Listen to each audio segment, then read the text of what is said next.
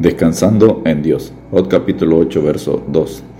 ¿Hasta cuándo hablarás tales cosas?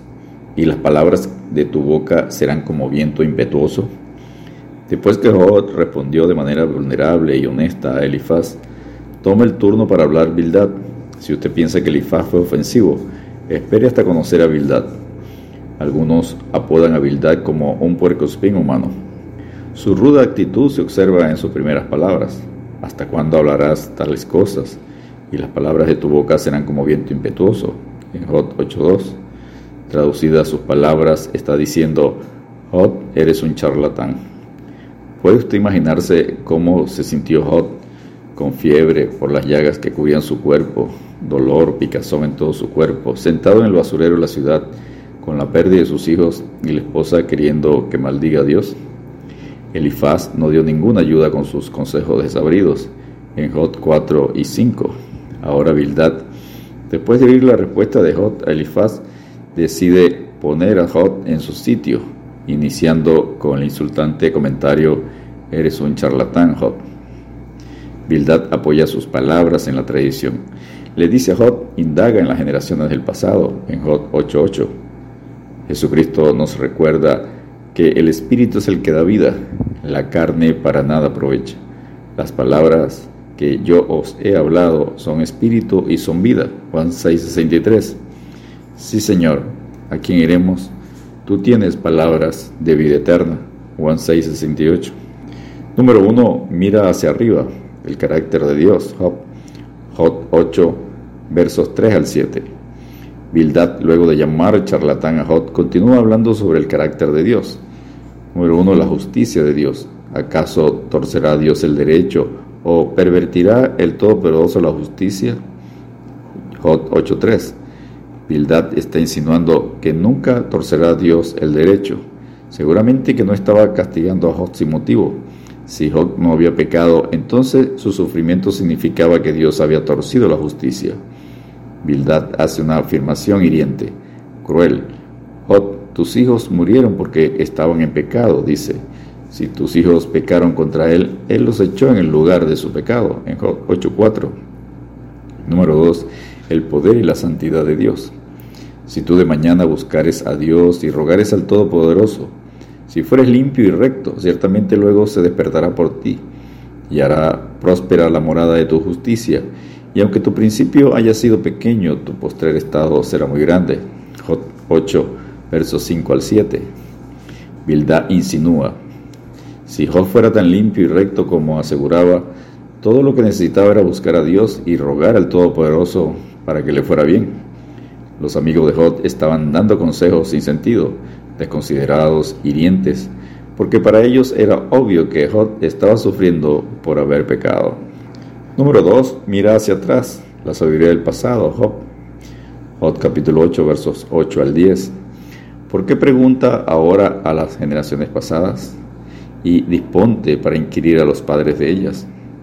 Pues nosotros somos de ayer y nada sabemos, siendo nuestros días sobre la tierra como sombra. ¿No te enseñarán ellos, te hablarán y de su corazón sacarán palabras? Bildad quería ser mejor que Elifaz, que apoyó su discurso en su experiencia y basa su discurso en una autoridad mayor, en la tradición, las observaciones de las generaciones pasadas.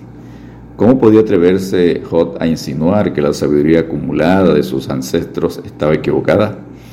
Bildad creía que si los muertos pudieran hablar, ellos también darían testimonio de que la gente sufre debido a su pecado.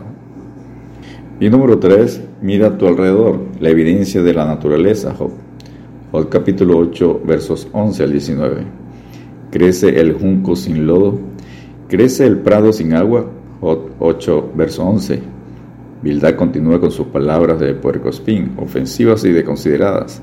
Está diciendo Job, así como el junco y el prado se secan al no tener agua, Job, tú estás seco, marchito, muriendo porque eres un hipócrita.